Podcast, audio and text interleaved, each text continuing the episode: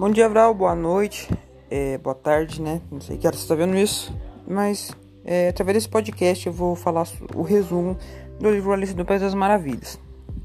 É, bom, basicamente, o livro conta a história de Alice, uma menina curiosa que segue um coelho branco de colete e relógio, mergulhando sem pensar na sua toca. É, a protagonista é projetada para um novo mundo, repleto de animais e objetos antropomorfóficos, que falam e se comportam como seres humanos. No País das Maravilhas, Alice se transforma, se transforma e vive aventuras e é confrontado com o um absurdo ou impossível, questionando tudo o que aprendeu até ali.